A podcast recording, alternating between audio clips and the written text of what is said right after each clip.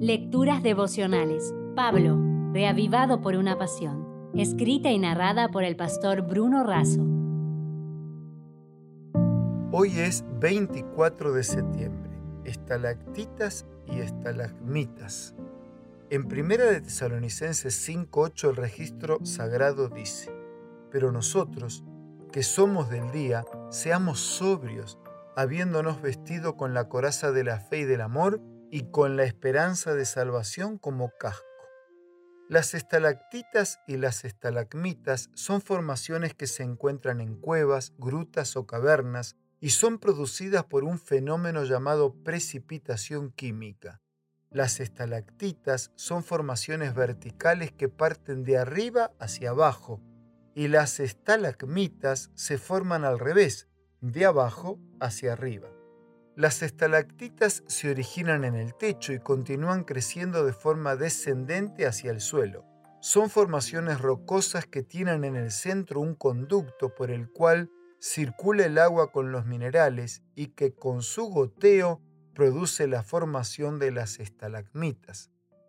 Las estalagmitas originadas en el suelo se dirigen de forma ascendente, no tienen el conducto central y crecen por los residuos que vienen de arriba. En el momento en el que ambos se juntan, se forma una estructura única denominada columna o pilar. Pablo no habló de estalactitas ni de estalagmitas, pero estas figuras ilustran la enseñanza del apóstol. Nuestra vida es posible no por una precipitación química, sino por el descenso y la encarnación de Cristo entre nosotros.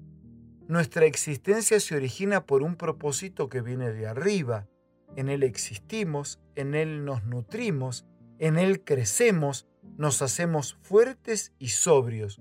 Unidos a Él, llegamos a ser una columna o pilar firmemente establecido, defensa y baluarte de la verdad.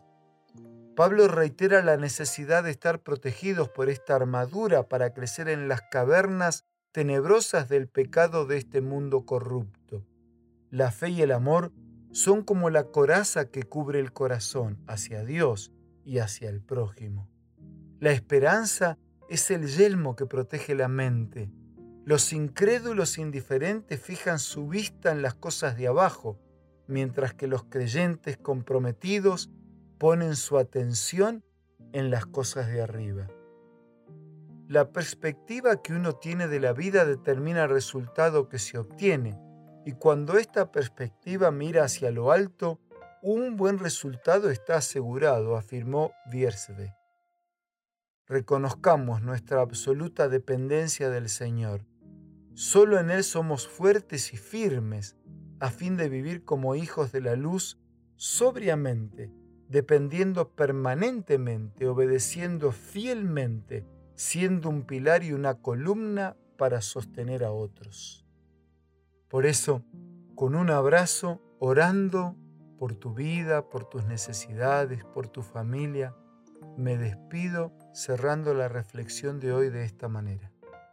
Así como Cristo es nuestra estalactita, porque se derramó hacia nosotros, nos origina, nos sostiene, nos nutre y nos hace crecer nosotros también podemos ser la estalactita que nos derramamos hacia muchos, llevando nutrientes salvíficos de amor, fe y esperanza, produciendo nuevas estalagmitas. Si desea obtener más materiales como este, ingrese a editorialaces.com.